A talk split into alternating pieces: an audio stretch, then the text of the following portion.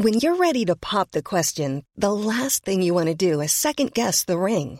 At Bluenile.com, you can design a one of a kind ring with the ease and convenience of shopping online. Choose your diamond and setting. When you find the one, you'll get it delivered right to your door. Go to Bluenile.com and use promo code LISTEN to get $50 off your purchase of $500 or more. That's code LISTEN at Bluenile.com for $50 off your purchase. Bluenile.com code LISTEN. Heraldo Radio. El dedo en la llaga. Había una vez un mundo en el que nadie creía. Un país de historias inexplicables. Una nación con personajes asombrosos. Santo Tomás tenía razón. Hay que ver para creer. El México increíble. Las verdades que duelen. La voz de los que callan. El dedo en la llaga. Infórmate, diviértete, enójate y vuelve a empezar. El Heraldo Radio presenta El Dedo en la Llaga con Adriana Delgado. Solo tú y yo conocemos la historia, porque tú y yo la escribimos. Y no permitas que nadie te venga a decir otra cosa. Y así iniciamos este dedo en la llaga de este viernes 7 de julio. Soy Adriana Delgado y les doy la bienvenida. Y estamos escuchando que lo nuestro se quede nuestro en la voz del gran Carlos Rivera, que por cierto está festejando el nacimiento de su bebé. Le mandamos un gran beso y mucho cariño. Juzgar al que ama a quien necesitaba. Que no tiene remedio de ser lo que no se esperaba. Y tuve la oportunidad de entrevistar al doctor en física Gerardo Herrera Corral por su libro Dimensión desconocida, el hiperespacio y la física moderna. El Dedo en la Llaga. Hablar de Gerardo Herrera Corral, doctor en física, es hablar de un orgullo para México. Él tiene una gran trayectoria en toda su carrera académica, no solamente como doctor en física por la Universidad de Dortmund en Alemania, sino me llevaría todo el programa, doctor, en leer toda esta trayectoria que ha estado cimentada en la investigación y en una gran inteligencia de parte de usted. Muchas gracias, Adriana. Muchas gracias por la presentación tan generosa de tu parte. No, al contrario, eh, ojalá muchos jóvenes que nos están escuchando en este momento, cuando explique usted de este maravilloso libro, Dimensión desconocida, el hiperespacio y la física moderna, entiendan que no nada más están las redes que sirven para comunicarse, que no solamente está el alcohol, las drogas y la diversión, sino que hay un mundo más allá que les espera si le ponen disciplina y entienden lo que es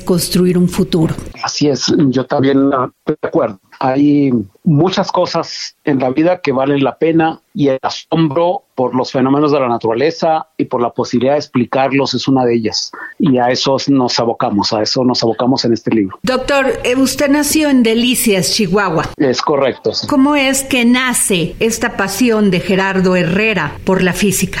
Yo creo que en mi caso particular es la vocación, porque tengo recuerdos desde muy pequeño de mucha curiosidad, de, mucha curiosidad por, por las cosas. Yo me recuerdo de niño de muchas experiencias que ahora pues me dicen que efectivamente estaba desde pequeño ahí queriendo, planteando preguntas, planteándome preguntas sobre las cosas que, veía, las cosas que observaba. Yo me recuerdo de muchas experiencias de niño, muchas experiencias, por ejemplo, en la escuela, de haber visto por primera vez un microscopio o de haberme preguntado desde muy niño cómo funcionan las plantas, por qué las plantas llevan el agua por dentro y cómo la transportan a las hojas y cosas de ese estilo que yo recuerdo ahora de mi infancia. De manera que pienso que estaba ahí desde, desde siempre una curiosidad y un deseo por entender por, por contestar preguntas muy, muy generales, inquietantes para mí. Sin embargo, doctor Gerardo Herrera Corral, muchos jóvenes, muchos niños tienen esta pasión por la naturaleza, por la física, por las matemáticas, pero no todos tienen la oportunidad.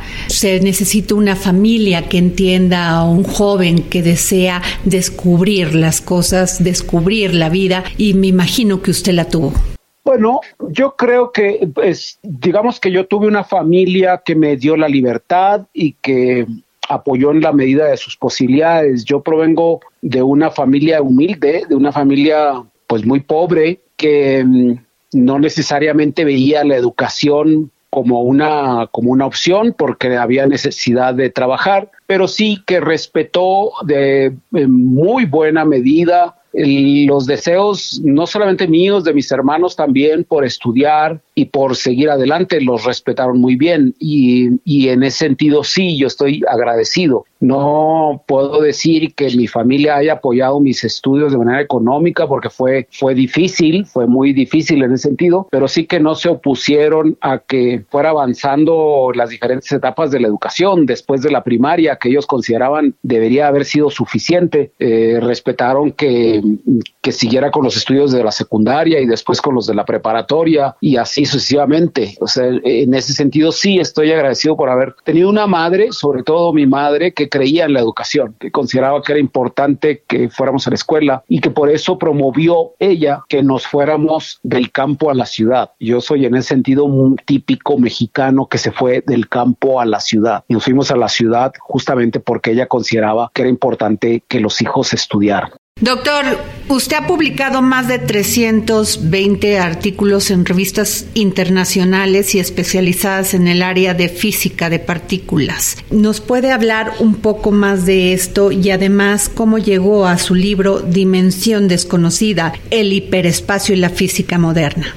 Yo me dedico a la investigación. Yo soy físico, hice durante mi maestría física teórica y después en el doctorado y mis postdoctorados me enfoqué en la física experimental de altas energías o física de partículas elementales, que es un área de investigación muy fundamental.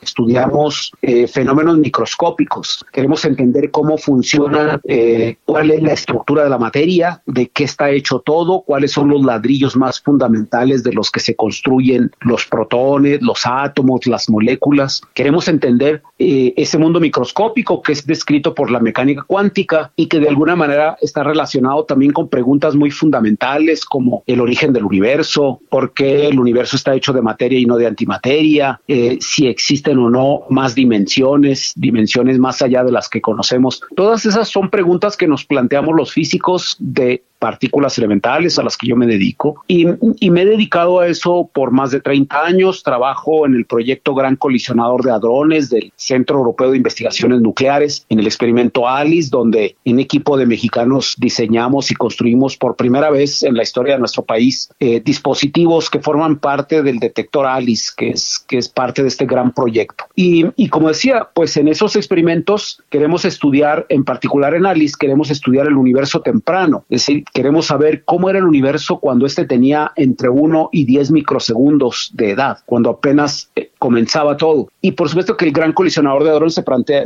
otras muchas preguntas. Otra, una, una de las cinco preguntas fundamentales del proyecto es eh, la posible existencia de más dimensiones, de dimensiones más allá de las que conocemos. Ese es un gran tema, es un gran tema y es el tema que ocupa al libro que estamos presentando. Doctor, le va a parecer un poco naif en estos temas, pero no para todo mundo es fácil hablar de la física aplicada como usted nos está hablando. Y yo le quiero preguntar, siempre hemos pensado, lo hemos visto en películas y la tecnología avanza de una manera que nos rebasa. ¿Qué pasaría si existiera una quinta dimensión que no podemos percibir o cómo podemos percibir una cuarta dimensión? Sí, eso es una muy buena pregunta. Una de las, de las grandes dificultades del tema a que, que, que, discutimos en el libro es la posibilidad de imaginarnos, ¿verdad? La, la capacidad de imaginarnos una quinta o una sexta dimensión no es sencilla. Eh, ha habido gente que lo ha intentado. Tenemos, por ejemplo, algunos trucos para imaginarlos la quinta dimensión, pero ya nos resulta difícil. En el libro hablamos un poco de eso. En, eh, en el capítulo en el que hablamos de la quinta dimensión, damos, por ejemplo, algunos de los ejemplos típicos que se ha planteado alguna gente para pensar en la quinta de cómo, cómo poder imaginarnos un objeto en cinco dimensiones. Eso no lo planteamos. Pero imaginarnos seis, siete, diez o veinte dimensiones es algo ya imposible. Nos, se nos escapa. No, no, no estamos hechos para imaginarnos mundos de muchas dimensiones. La física moderna es así. Es difícil de imaginar. Nos hemos ido metiendo en temas que son cada vez más uh, complicados para de manera plástica pero sí se pueden describir matemáticamente y los podemos entender y sí podemos tener una buena idea de lo que, si no imaginarlos con exactitud, sí tener una cierta idea de lo que puede significar eso. Si el universo, si la naturaleza resulta tener cinco dimensiones más que las cuatro que ya conocemos, pues entonces significa eso un cambio en nuestro paradigma, significa un cambio en la visión que tenemos de la realidad. Yo creo que ese eh, que eso es, es el gran punto, ¿verdad? Es el gran tema. Es como descubrir nuevos continentes, como descubrir eh, que no somos el centro del universo, sino que hay otros planetas y otras galaxias y miles de millones de mundos. El tema de las dimensiones creo que tiene esas características. Nos podrían mostrar que las dimensiones en las que vivimos no son especiales, que quizá existen muchas más y que nosotros solo ocupamos algunas de las posibles. Esa es, esa es la, la, maravilla del tema de las dimensiones extras que yo creo que... ¿Nos podría enumerar, doctor, por favor, las cuatro dimensiones? Sí, desde luego, pues nosotros habitamos en tres dimensiones espaciales, ¿verdad? Nos podemos mover hacia el frente y hacia atrás, esa es una dimensión. Nos podemos mover de un lado a otro, hacia la derecha o hacia la izquierda, esa es una segunda dimensión espacial. Y nos podemos mover hacia arriba o hacia abajo, en una tercera dimensión espacial. Tenemos tres coordenadas, tenemos los ejes X, Y y Z, ¿no? Como se nos enseña en la escuela. Esas son las tres direcciones en las que nos podemos mover. Tenemos también cuatro puntos cardinales, nos podemos podemos mover del este al oeste o viceversa, nos podemos mover del sur al norte o viceversa, pero también nos podemos mover hacia arriba y hacia abajo. Son tres dimensiones espaciales que nos permiten movernos, pero existe una dimensión adicional que es el tiempo. La física moderna nos ha mostrado que el tiempo se puede ver eh, como una dimensión adicional, como una dimensión parecida a las dimensiones espaciales. Tiene características distintas, pero matemáticamente nos ayuda a ponerlas juntas. Por eso hablamos de un mundo de cuatro dimensiones, tres espaciales y una temporal. Cuando no se entiende esto como nos lo explica usted, doctor, siempre le queremos poner el tema místico, incluso hasta religioso llevarlo a lo más sencillo para poderlo entender. ¿Qué me podría usted decir de esto? Así es, efectivamente, de hecho, el título del libro, Dimensión Desconocida, ya evoca un tema esotérico, ¿no? y, es también un intento por recuperar, ¿verdad? Recuperar el significado de las cosas, es recuperar un tema que está secuestrado por el espiritismo, por lo esotérico, por lo oculto. ¿ah? La quinta dimensión se ha utilizado siempre para explicar todo tipo de cosas. ¿ah? La quinta dimensión se utiliza por ejemplo, a principios del siglo pasado, mediados todavía del siglo pasado, los espiritistas consideraban que era ahí donde seguían viviendo los muertos. Eh, en sus sesiones espiritistas evocaban a la quinta dimensión como la posibilidad de que ahí... Al alma. Exacto, de que ahí estuviesen los espíritus del pasado y se los recuperaba a nuestro mundo de cuatro dimensiones. La quinta dimensión ha sido siempre un tema fascinante porque de alguna manera representa todo lo que no sabemos y todo lo que desconocemos, todo lo misterioso se lo achacamos a la quinta dimensión. Es, uh, el, libro, el libro no es eso, aunque sí tenemos varios capítulos en el libro donde lo discutimos. Tenemos un capítulo donde hablamos del espiritismo, recordamos cómo es que en México personajes como Jaime Torres Bodet, secretario de Educación Pública en, los, en la década de los 40 con Adolfo López Mateos. Francisco y Madero. Francisco y Madero, también tuvimos a Plutarco Valles, que era un asiduo visitante de las sesiones espiritistas que creía en la quinta dimensión como tal. Tenemos, uh, damos aquí al libro de Gutiérrez Tibón, La ventana a lo invisible, en donde da cuenta de todos estos personajes y del gran auge que tuvo, no solamente en México, también en Europa y en los Estados Unidos, hubo un auge el espiritismo Y también allá tuvimos grandes personajes que, que se pusieron al lado de grandes espiritistas. Por ejemplo,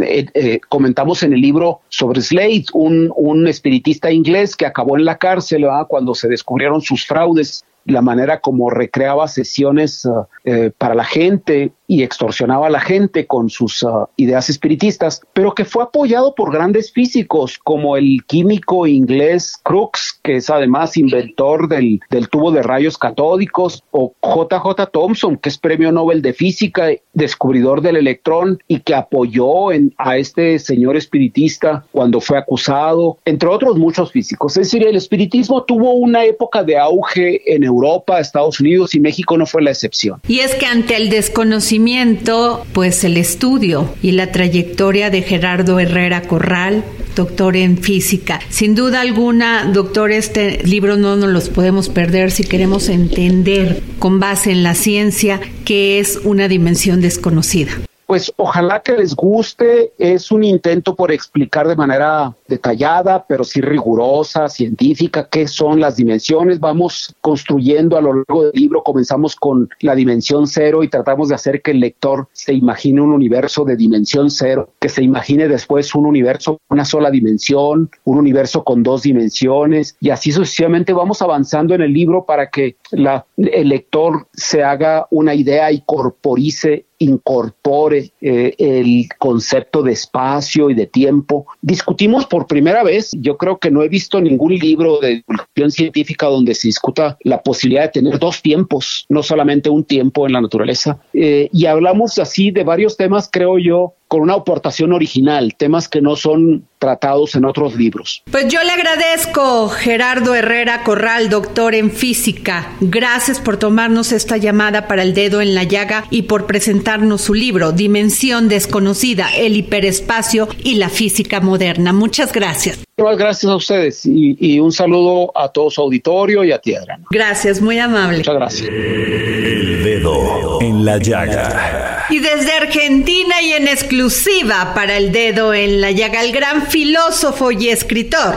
Hernán Melana, que hoy nos habla sobre curiosidades sobre Leonardo da Vinci.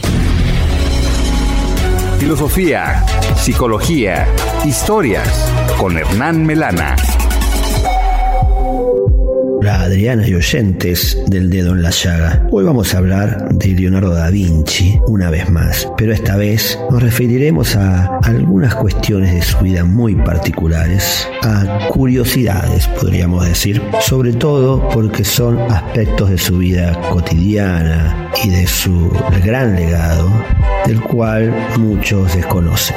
Todos seguramente habrán oído alguna vez que Leonardo da Vinci era alabado por su belleza física. Sin embargo, tenemos pocos retratos de él o autorretratos. Tenemos uno que lo presenta con un rostro de rasgos vigorosos, ojos penetrantes, cabello y barba blancos. Y luego nos encontramos con uno que lo muestra calvo hasta la media cabeza y con arrugas en la frente, mejillas y nariz. Parece haber envejecido prematuramente. Él murió a los 67 años. Era vegetariano.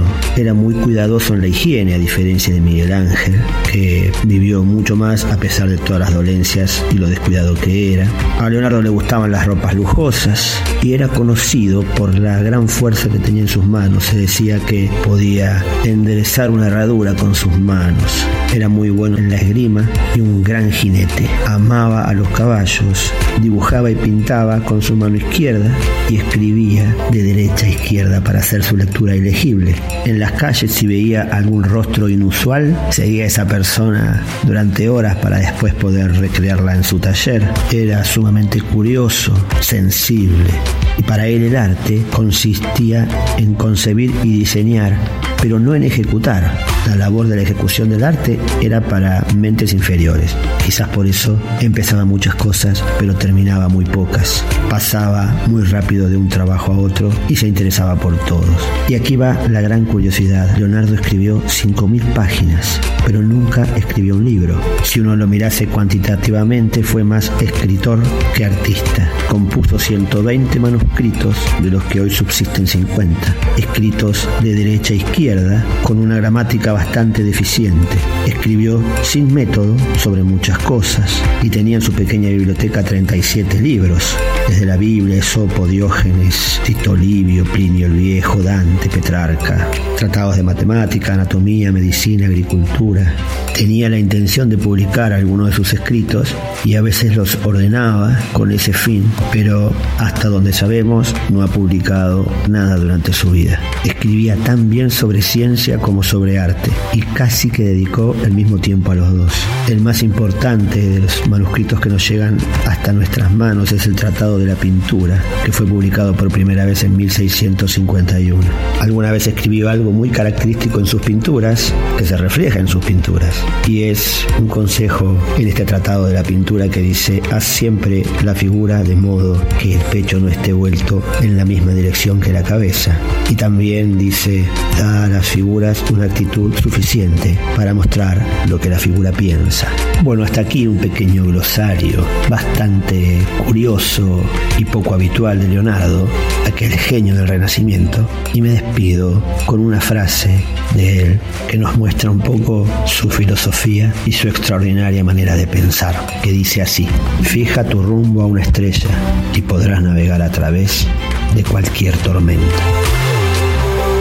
Y hoy es viernes, viernes del historiador Ignacio Anaya, que en sus cápsulas del pasado nos habla de un mensaje del gobierno a la nación, 7 de julio de 1859. Escuchemos. Cápsulas del pasado con el historiador Ignacio Anaya.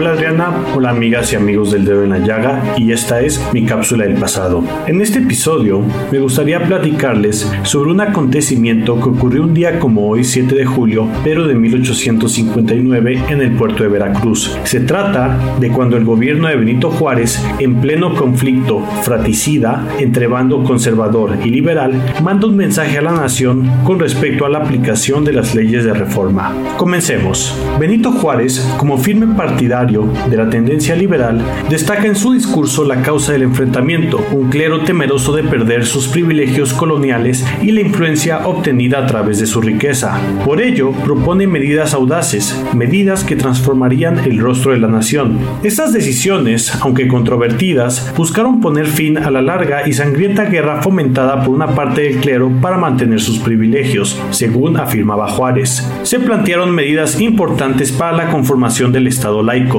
la completa independencia entre los asuntos eclesiásticos y estatales, la supresión de todas las corporaciones religiosas de regulares del sexo masculino y femenino. También se propuso que todos los bienes administrados por el clero secular y regular se convirtieran en propiedad de la nación. Todas estas medidas tenían un propósito común, despojar a la iglesia de su dominio en asuntos civiles y al mismo tiempo garantizar la libertad religiosa, un pilar fundamental para la prosperidad y el progreso de la nación. Estas medidas se inscribían en el marco de las leyes de reforma, un proceso que había iniciado en 1855 con la Ley Juárez, que suprimió los fueros eclesiásticos y militares y sus tribunales especiales, pero también fue un momento de reformas progresivas en el sistema de justicia y educación, haciendo hincapié en la necesidad de códigos claros y sencillos para tratar asuntos civiles y criminales, y en la importancia de la instrucción pública y gratuita. Se buscaba que la justicia fuera accesible a todos, por lo que se propuso la creación de jurados para delitos comunes y la implementación de justicia gratuita. Este último requería asegurar la renumeración adecuada de los jueces y empleados judiciales. En el campo de la educación, se propuso un aumento en los establecimientos de enseñanza primaria gratuita, con el fin de que cada ciudadano tuviera acceso a una educación de calidad. Se abogó por preceptores de alta moralidad e instrucción para formar a la futura generación.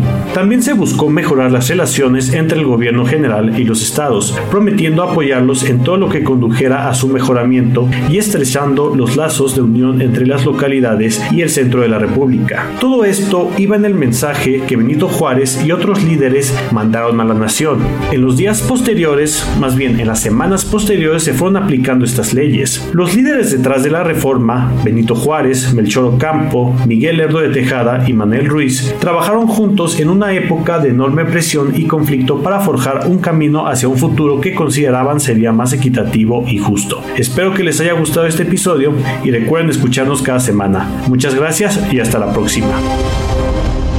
¿Y quién se queda lo que construimos? Y lo que nos destruimos no se vaya porque vamos a hacer una pausa aquí en el dedo en la llaga. Y recuerden mis redes, arroba Adri Delgado Ruiz. Que quite el calor de los besos que daban mis labios. Que desdibujen tus sábanas blancas los días y noches. Y después vaya a comprarse una vida.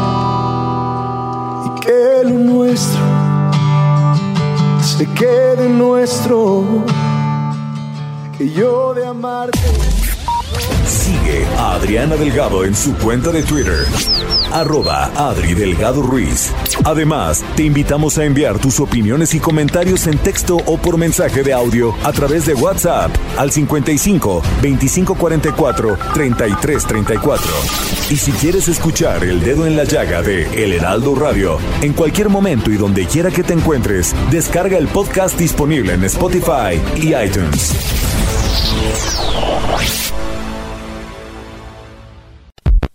Adriana. Hi, I'm Daniel, founder of Pretty Litter. Cats and cat owners deserve better than any old-fashioned litter. That's why I teamed up with scientists and veterinarians to create Pretty Litter. Its innovative crystal formula has superior odor control and weighs up to 80% less than clay litter. Pretty Litter even monitors health by changing colors to help detect early signs of potential illness. It's the world's smartest kitty litter. Go to prettylitter.com and use code ACAST for 20% off your first order and a free cat toy. Terms and conditions apply. See site for details. Delgado en su cuenta de Twitter en arroba Adri Delgado Ruiz. Y envíanos tus comentarios vía WhatsApp al 55 25 44 33 34 o 55 25 02 21 04. Adriana Delgado entrevista en exclusiva al abogado y político mexicano Omar Fayad Meneses. ¿Quieren saber nombres de embajadores? Bueno, Porfirio Muñoz Ledo. Bueno, y ahí miria esta pregunta. ¿Te gustaría ser embajador? A cualquiera le gustaría representar a su país. Por supuesto que me encantaría ser embajador. Este, pero me hacen una pregunta que no es para mí. Esa es una pregunta para el presidente de la República. Perdón, a mí me gustaría ser embajador, sí, también futbolista. ¿Aceptarías si el presidente te lo ofreciera? muerto por ser un futbolista famoso. Me encantaría ser presidente de la República. ¿Pero aceptarías el presidente este, te lo ofreciera? Claro, ¿por qué no voy a aceptar? O sea, ya es fuera de yo no, yo a mí no me dieron nada ellos como para dictar en mi vida qué hago y qué no hago. Si les da envidia es su problema. Ok. Este, si no les gusta es su problema. Pero claro que me gustaría ser embajador, claro que me gustaría ser gobernador, ya fui, claro que me gustaría ser senador. Jueves, 10.30 de la noche, El Dedo en la Llaga Y regresamos a este dedo en la llaga. Yo soy Adriana Delgado y recuerden seguirme en arroba Adri Delgado Ruiz y no se pierdan la segunda parte de esta interesante entrevista que le hice al político y exgobernador de Hidalgo Omar Fayad Meneses. Y les tengo una mención muy importante. Escuchen. ¿Tú qué vas a hacer con tus utilidades este año? Aprovechalas para empezar a invertir con Citibanamex. Por tiempo limitado obtén hasta 13% de rendimiento en pagaré o invierte en el fondo BLK 1 más de BlackRock sin plazos forzosos. Inicia hoy mismo. Hazlo desde Citibanamex móvil. Consulta términos y condiciones en citibanamex.com diagonal inversiones. El dedo en la llaga. Y les dejo esta entrevista en exclusiva que realizó Claudia Juárez, colaboradora del Dedo en la Llaga, a la doctora Mónica Moreno Figueroa, socióloga, catedrática y activista contra el racismo, sobre su creciente promoción a profesora en la Universidad de Cambridge, tal vez la primer mujer negra y mexicana en un cargo similar. Amigos del dedo en la llaga, Adri, está en la línea la doctora Mónica Moreno Figueroa. Ella es socióloga, catedrática de la Universidad de Cambridge y activista contra el racismo racismo. Doctora, el, pasado 14 de junio publicó usted en sus redes sociales algo de lo cual también nos da muchísimo gusto compartir y usted nos comentaba que ha sido promovida profesora en la Universidad de Cambridge y se convierte en la primera mujer negra y mexicana en ocupar este puesto y sin duda es una noticia muy aplaudible. ¿Y qué representa esto para usted y para la comunidad? Muchísimas gracias por la invitación. Sí, bueno, no estoy 100% segura de ser la primera persona mexicana, creo que hay otro colega, pero sí creo poder más o menos afirmar que soy la primera mujer negra en recibir esta promoción. En, Inglaterra hay tres niveles principales en la carrera académica. Em, predominante, que es el em, profesor asistente, profesor asociado y profesor, ¿no? Entonces, lograr llegar a este nivel, pues es un reto para cualquier académico, es un gran logro que es evidencia del trabajo que se ha hecho ya. Entonces, eso es como muy, pues, obviamente muy positivo. Pero pues también tiene esta otra parte que eh, para mí es muy importante haber logrado esta posición y tener este empleo en la Universidad de Cambridge y, y bueno, es, es, un, es un espacio muy privilegiado de enseñanza, de investigación, la segunda universidad más importante del mundo según el último ranking que salió hace unos días. Pues bueno, a mí me da mucho eh, gusto estar trabajando ahí. Doctora, eh, hoy en día eh, es más visible o más cercano que a las mujeres no se les dan los puestos por el solo hecho de ser mujeres. Cada vez estamos demostrando que hay mujeres muy capacitadas, muy capaces y que estamos logrando puestos que antes ni siquiera eran eh, pensados. ¿Cómo esto marca un precedente para las mujeres sobre todo? ¿Y qué les podría decir usted a todas ellas que estamos pensando en que las cosas cada vez son más accesibles a lo que hubiéramos pensado hace un par de años? Sí, claro. Bueno, la, lo me sé los porcentajes exactos para decirte con precisión, pero definitivamente en una institución en la que, por ejemplo, todavía hace 40 años algunos colegios no aceptaban mujeres, el hecho de que haya mujeres estudiantes y mujeres académicas, pues es un gran logro, ¿no? Eh, sin embargo, aquí lo que me hace, me hace muy importante aclarar es que de 22 mil profesores que hay en el Reino Unido, solo 41 son mujeres negras, ¿no? Tal vez 42 conmigo, ¿no? Ahora. Eso te da una proporción de la dificultad que significa para personas que hemos sido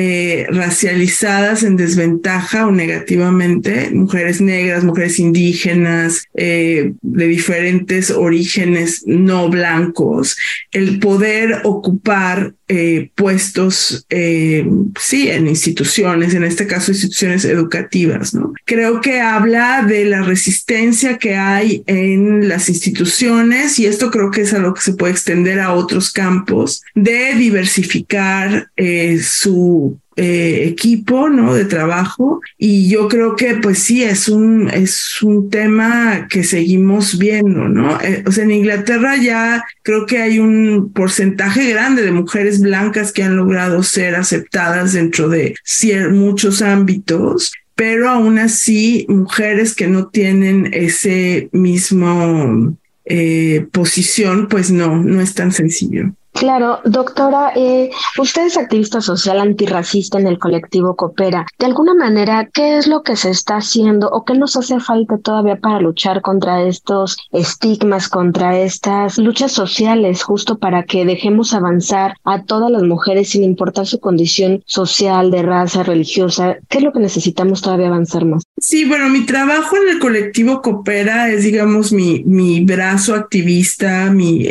espacio de compromiso político, donde hemos desarrollado en colectivo una perspectiva, una metodología de cómo podemos ayudar a que la sociedad mexicana, las organizaciones, instituciones desarrollen una agenda antirracista. Y yo creo que eh, ese sería el primer paso. Si me dices qué nos falta, qué tenemos que hacer o por dónde va la problemática, es el pensar en cuál es nuestra agenda, ¿no? ¿Cuál es la agenda? ¿Cuáles son los puntos? Y qué tan en serio estamos tomándonos el, eh, bueno, tener perspectivas antiopresivas en general, no sé, así como antisexistas, anti-edaístas, igualmente estamos hablando de antirracistas y em, pro pro inclusión o pro eh, una buena vida para todas las personas, ¿no? De alguna manera el pensar en eso, desarrollar con una dirección eh, las acciones, ¿no? Acciones y ideas y em, sí, como acciones específicas para tener un ambiente, no solo un ambiente diferente, sino una organización que trate a las personas de manera humana y que incluya más personas, pues es un reto muy importante y creo que eso es algo que hay que hacer. Definitivamente para poder desarrollar una agenda antirracista se necesita entender qué es el racismo, entender que no es una actitud, que no se trata simplemente de que la gente sea buena onda, que no es solamente un prejuicio. Sí incluye prejuicios, pero es sobre todo formas de organización que permiten o no el acceso a oportunidades, el acceso a, un, a, a tener una un desarrollo que enriquezca la vida de las personas. Eh, estamos hablando de oportunidades y distribución de recursos, ¿no? Desde salarios, desde espacios, desde puestos, hasta, eh, no sé, servicios básicos y servicios este, más especializados. Entonces creo que hablar de racismo tenemos que dejar de hablar de prejuicio y comenzar a hablar de organización social, de estructuras, ¿no? Que sistemáticamente le niegan en México en particular a la población indígena, a la población afro, opciones de, y bueno, y gente morena, ¿no? Morena oscura y, y morena, eh, opciones de vida, ¿no? Doctora, sin lugar a dudas, las mujeres han tenido que luchar por partida doble contra la discriminación por motivo del género y en este caso racial. Y usted nos queda claro que es una muestra de cómo sí se puede salir adelante y cómo estar luchando constantemente contra estos prejuicios, pues al final de cuentas están eh, sacando los frutos que podrían marcar el precedente para todas las mujeres que vienen atrás de ustedes. Pues mira, aunque suena muy bien, ¿no? Como muy animador, yo creo que sí hay que tener como yo, yo quiero ser cuidadosa con pensar en que de alguna manera yo le estoy abriendo la puerta a alguien o estoy siendo como punta de lanza. Creo que el sistema como está organizado da, da ciertas oportunidades a algunas personas para que todo siga igual, ¿no? Entonces yo creo que más que decir si que yo haya entrado a esta universidad o a alguna o cualquier institución significa que ya cualquier que todas las mujeres van a poder entrar eso no es así no realmente lo que creo que significa es que nosotras tenemos más responsabilidad las personas que tenemos cierto acceso a abrir procesos colectivos de que valoren no de otras maneras eh, la participación de todas las personas y, y no dejar que sí que que nos ciegue, digamos, estas, estas eh, identidades y posiciones sociales y desigualdades sociales en las que vivimos. Definitivamente, pues doctora Mónica Moreno Figueroa, nuevamente socióloga catedrática de la Universidad de Cambridge y activista contra el racismo, muchísimas felicidades por este gran logro y como decía, y por estar llevando en alto esta lucha que usted y muchas mujeres han emprendido. Muchísimas gracias. El dedo en la llaga. Y si usted quiere comer y beber bien, ¿quién más que Miriam Lira y su momento GastroLab, que hoy nos habla sobre los restaurantes españoles mexicanos que lograron en este 2023 el distintivo de Restaurant from Spain? GastroLab Historia, recetas, materia prima y un sinfín de cosas que a todos nos interesan. Hola, ¿qué tal Adri? Amigos del dedo en la llaga, muy feliz viernes para todos ustedes y como sabemos que son amantes de la cocina española, hoy les voy a platicar de ella. Y es que hablar de la culinaria de España es hablar de siglos de historia, de tradición, de sabores, sincretismo gastronómico, herencia y por supuesto de un gran legado. Es por ello que se dice que España vive en donde están sus restaurantes, no importando si están en la Gran Vía o a miles de kilómetros de distancia. Para honrar los sabores que enaltecen su cocina, se creó el sello de calidad Restaurants from Spain, el cual es otorgado por ISEX España Exportación e Inversiones con el fin de distinguir a todos aquellos establecimientos que fuera de España ofrecen una auténtica cocina española. Así, con el fin de premiar la labor de los restauranteros, el embajador de España en México, Juan Duarte Cuadrado, recibió en la residencia de España en México a todos los líderes de los 10 restaurantes españoles de la Ciudad de México que obtuvieron este 2023 el sello de calidad Restaurants from Spain. En este sentido, el embajador aseguró que México es un país en el que no solo existe una gran presencia de gastronomía española, sino una fuerte cultura gastronómica y que sin el cruce de culturas entre México y España, ellos no tendrían el gazpacho, por supuesto, y ni habría cochinita pibil en México. Confió también en que el próximo año haya 10 restaurantes más con el sello de calidad y que algunos de ellos se encuentren fuera de la Ciudad de México. En el mundo, más de 279 restaurantes de 41 países cuentan con este distintivo, entre ellos Bélgica, Reino Unido, Estados Unidos y por supuesto México, que ya tiene 19 restaurantes certificados. Pero, ¿qué premia Restaurant from Spain? El sello que fue creado en 2020 reconoce la calidad de la restauración española en el mundo como un gran escaparate de promoción de sus productos emblemáticos, que van desde el aceite de oliva extra virgen, jamones curados hasta sus fascinantes vinos. Los restaurantes certificados son los siguientes: Ajo Blanco, Alaya, Bulla, Castizo, 14, el Centro Castellano, Equilore, Emilio, Guria, Jaleo, La Mallorquina, Lar Gallego, Puerto Getaria, Torre de Castilla y Zagala. Si quieres conocer más sobre la deliciosa gastronomía española, no dejes de seguirnos en nuestras redes sociales, arroba Heraldo Gastrolab, y de visitar nuestro sitio gastrolabweb.com. Por supuesto, nos escuchamos el próximo viernes aquí en El Dedo en la Llaga. No se pueden perder esta sección Guerreras de la Libertad, desde lideresas políticas hasta activistas sociales, artistas, defensoras de los derechos humanos, mujeres que nos enseñan que no hay límites cuando se trata de luchar por lo que creemos. Y en esta ocasión tenemos a Dulce María Sauri Riancho. Una política profesional es quien ha dedicado su vida a hacer política en un sentido amplio algunas veces política electoral, otras veces eh, desempeñando cargos en la administración pública y algunas eh, veces desde las organizaciones de la sociedad. Yo digo que la política se da en todos los órdenes de la vida pública. Mira, yo pertenezco a una especie de generación bisagra en cuanto a la participación política de las mujeres o a su participación en los asuntos de la vida pública. Las mujeres eran sumamente escasas. Cuando hicimos el libro de las mujeres de San Lázaro para conmemorar los 40 años del funcionamiento de la Cámara de Diputados justamente en el edificio de San Lázaro, vimos que antes del traslado que se dio en 1980, solo había habido 132 diputadas desde 1954. Cuando llegamos, esa generación de la que formo parte, empezó a incrementarse el número de mujeres de manera tal que ya en San Lázaro, en 40 años, ha habido más de 1.500 mujeres diputadas. Pero esto fue gracias a las que empezaron a jalar estos temas desde antes que las mujeres tuviéramos derecho de votar y ser votadas.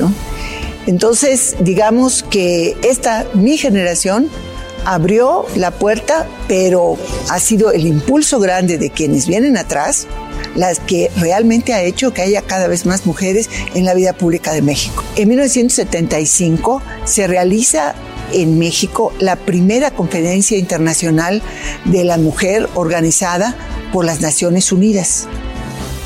Y de a partir de entonces, Naciones Unidas toma la agenda de la igualdad entre mujeres y hombres y hace cinco años después en Copenhague, luego después en Nairobi en 1985 y diez años después en 1995 la cuarta conferencia internacional de la mujer en Beijing. Esa conferencia la pongo como muy importante, muy relevante para el mundo en general, pero particularmente para nosotras, porque la preparación para la conferencia, tanto por parte del gobierno, de las organizaciones eh, gubernamentales, como las organizaciones no gubernamentales, las de la sociedad, permitió llevar una agenda en que contribuyó la delegación mexicana, tanto la oficial como la de las ONGs en Guairó, a crear una, un gran programa de acción para las mujeres en el mundo. Entonces el compromiso que trajimos quienes estuvimos en Beijing fue de hacer realidad esos compromisos, que eran 12 esferas de especial preocupación, 12 líneas de acción en México. Fue el Programa Nacional de la Mujer, o sea, la consecuencia de carácter administrativo que conlleva una decisión de esta naturaleza, la tuvimos que arrancar con un propósito común. lograr que en México hubiese un mecanismo para procurar el adelanto de las mujeres en el país.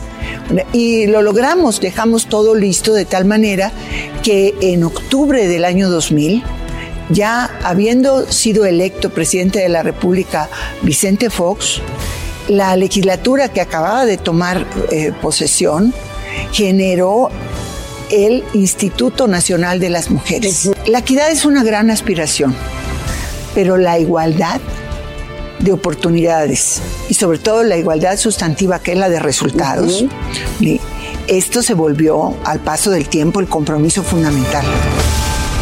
Un día Beatriz Jiménez decidió seguir su pasión. Hizo a un lado el trabajo de escritorio y se metió debajo de un vehículo y ¿qué creen? Le gustó. Así nació Ingeniería Rosa, su proyecto para convertir los talleres mecánicos en centros automotrices. Capacitar en tema de administración y equidad de género son parte de su objetivo. Y les dejo esta entrevista que le realizó Claudia Juárez, que platicó con ella sobre su próximo curso, Convierte y certifícate como un centro automotriz incluyente. Escuchemos. El dedo en la llaga. La participación de la mujer en la industria automotriz cada vez ha crecido de manera considerable en los últimos 10 años y es que hoy en día pues no necesitas volverte una experta, pero sí es conveniente que sepas por lo menos lo básico para en caso de un entrevista. Para ello tenemos en la línea a Beatriz Jiménez de Ingeniería Rosa. Beatriz, gracias por tomarnos la llamada para el dedo en la llaga. Hola, muy buenas tardes. El gusto y la agradecida soy yo y eso que acabas de comentar es muy importante.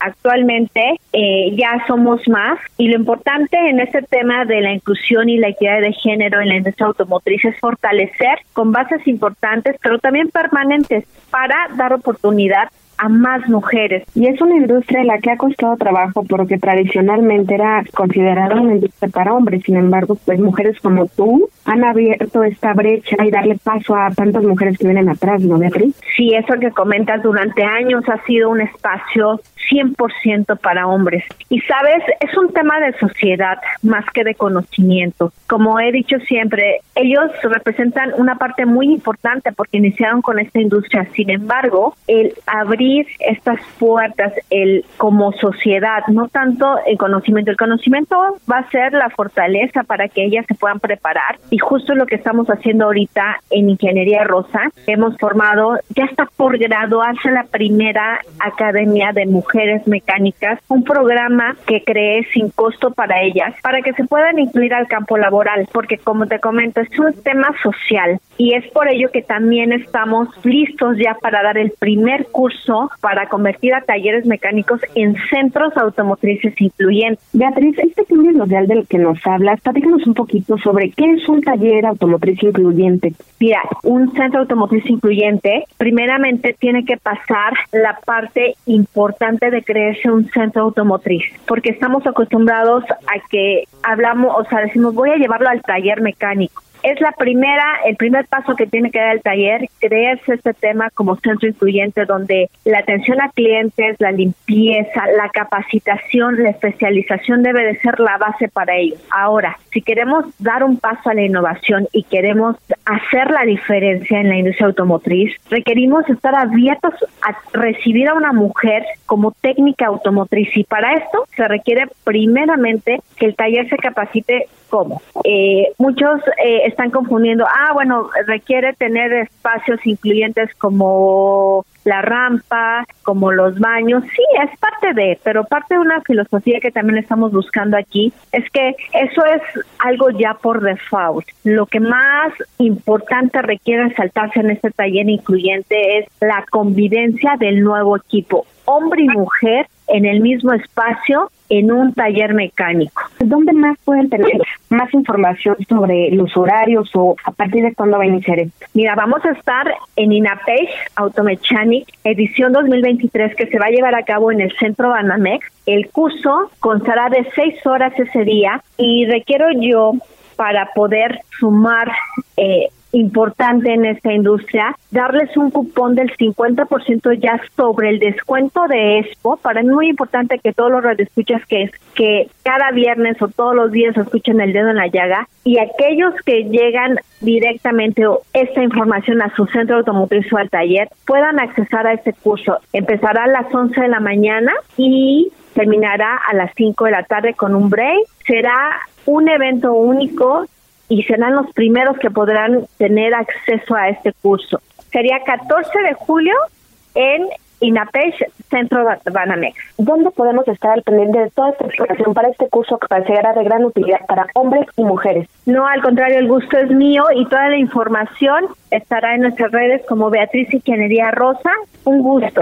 Gracias. Hasta luego. El dedo en la llaga. Que lo nuestro se quede nuestro, que yo de amarte no me arrepiento. Muchísimas gracias por escucharnos. Ten gusto un gran fin de semana con sus seres queridos, con las personas que ama. Nos escuchamos el próximo lunes y como siempre les digo, gracias por permitirnos entrar en su corazón.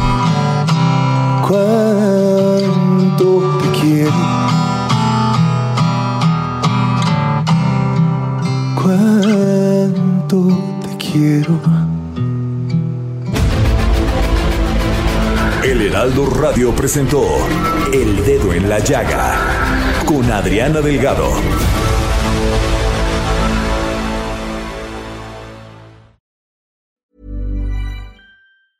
Planning for your next trip? Elevate your travel style with Quince. Quince has all the jet setting essentials you'll want for your next getaway, like European linen premium luggage options, buttery soft Italian leather bags, and so much more. And is all priced at 50 to 80% less than similar brands. Plus, Quince only works with factories that use safe and ethical manufacturing practices.